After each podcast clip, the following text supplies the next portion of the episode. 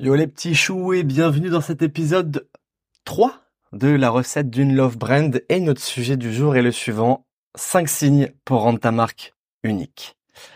Donc pour ceux qui me découvrent, je m'appelle Alex Raffetin, je suis le cofondateur de Père et Fiche, une enseigne de restauration rapide basée sur du burger de poisson. Et j'ai également fondé une agence qui s'appelle Brand Lab, une agence de grosse avec laquelle euh, on accompagne des marques à accélérer leur croissance via de la strat, de l'ads et du content.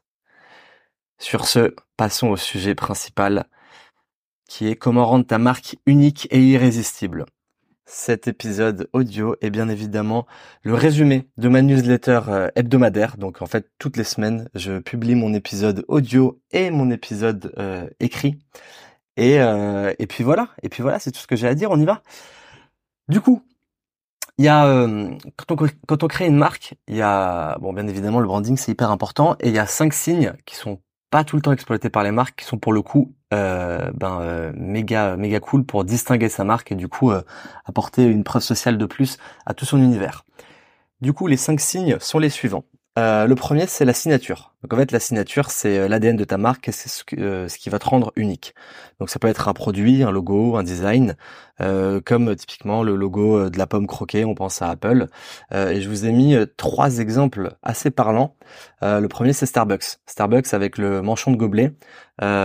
typiquement, en fait, ils ont réussi à transformer une simple tasse euh, de café en une expérience de marque unique parce que grâce au manchon de gobelet en carton qu'entoure la tasse blanche, euh, on a un élément simple mais distinctif qui rend les tasses Starbucks immédiatement reconnaissables, même de loin dans la rue. En plus de ça, après, ils ont apporté l'expérience avec le petit prénom euh, sur chaque sur chaque cup où ça personnalise encore plus l'expérience client.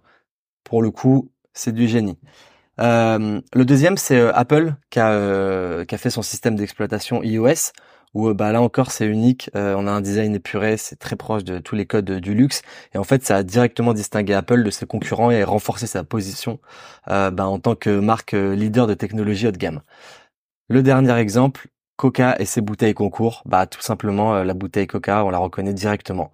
la bouteille en verre avec le logo, la bande rouge et le logo Coca au milieu, typiquement on sait en une seconde que ça représente la marque Coca-Cola. Le deuxième point, c'est la personnalité. Donc en fait, la personnalité, c'est euh, quel ton tu vas utiliser pour ta marque. En fait, c'est quelle, euh, quelle, euh, quelle voix, en fait, de quelle façon tu vas vouloir que, que ta marque s'exprime. Ça peut être amical, professionnel, euh, de façon décontractée, de façon sérieuse. Et en fait, c'est ça qui va créer de la proximité ou de la distance avec la clientèle. Si on compare des univers, bah, les marques de luxe, elles ont une personnalité beaucoup plus sophistiquée et, et élégante, et elles vont utiliser un ton formel, du coup, qui va refléter leur image très haut de gamme. Euh, voilà, on prend euh, les Chanel, euh, ça c'est c'est un ton raffiné, élégant. si on prend les marques de produits pour enfants, en revanche, elles vont avoir une personnalité beaucoup plus ludique, joyeuse, et elles vont utiliser un ton amusant et enthousiaste pour du coup captiver les jeunes publics. typiquement, Lego, bah c'est très ludique et créatif et ça encourage justement les enfants à construire et à jouer.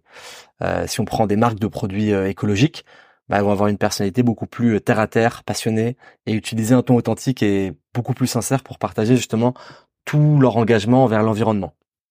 Exemple, euh, Patagonia, euh, c'est la passion, l'engagement pour parler justement de toutes ces initiatives à travers l'écologie et la durabilité. Le troisième point, ça va être le vocabulaire, l'univers un peu linguistique. Donc, en fait, c'est l'univers, c'est le vocabulaire, pardon, qui va permettre de créer un univers propre à ta marque et de renforcer son identité. Donc, typiquement, le choix du vocabulaire, c'est crucial pour créer une connexion avec ton public. Si on reprend les marques haut de gamme, ben, le vocabulaire, il est beaucoup plus euh, élégant, comme on a dit. Et du coup, elles vont parler de silhouettes épurées, de tissus luxueux ou de design avant-gardiste. Si on prend les marques de fitness, elles vont avoir un vocabulaire qui évoque l'énergie, la performance. Euh, ça va parler de dépassement de soi, hashtag Nike de résultats rapides ou de programmes d'entraînement intensif. Et si on prend euh, la future marque numéro un mondiale de la restauration, à savoir Père et euh, nous typiquement on a défini tout un lexique dans notre communication pour que justement ça soit hyper identifiable auprès de la communauté. Donc on utilise le, le tutoiement tout le temps. Nos clients ils s'appellent les fichetons. on a plein de, on a les employés c'est les fishmasters. Enfin nous toutes les personnes de l'entreprise c'est les fishmasters. Les tapas ça s'appelle les apérifiches. On a plein de jeux de mots etc. pour que ça soit hyper identifiable à la marque. Le quatrième point c'est la couleur. Donc en fait, c'est l'émotion visuelle que tu que tu véhicules. Euh, la couleur de la marque, c'est une émotion visuelle qui va renforcer son identité dans le but de créer une connexion émotionnelle avec l'audience. Donc typiquement, euh, sur ma newsletter, j'avais mis un super dessin qui répertoriait bah, justement toutes les catégories de marques par couleur. Malheureusement, en audio, c'est impossible à décrire, donc il va falloir que tu euh, ailles t'abonner à ma newsletter que je vais mettre en, lien dans les commentaires. Mais euh, tu avais l'exemple de Coca, euh, du coup où c'était le rouge et où on voit que le rouge ça évoque l'énergie, la passion et c'est le côté ben, qui reflète l'image rafraîchissante euh, de Coca. Facebook, le bleu, euh, qui est associé à la confiance, la loyauté, et euh, ça, ça met en avant la mission de Facebook qui est de connecter le monde.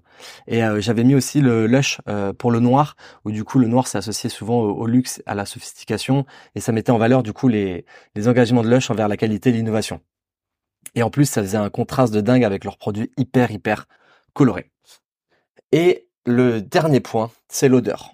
Donc l'odeur, c'est comment tu crées des expériences olfactives euh, à travers ta marque pour justement euh, évoquer des souvenirs auprès de ta de ta de ta communauté, de tes clients et euh, créer des expériences beaucoup plus mémorables. Donc des exemples hyper classiques qui vont parler à tout le monde boulangerie, l'odeur du pain frais. Tu passes devant une boulangerie, l'odeur du pain frais, ben automatiquement ça te répale le petit déj, la baguette, etc.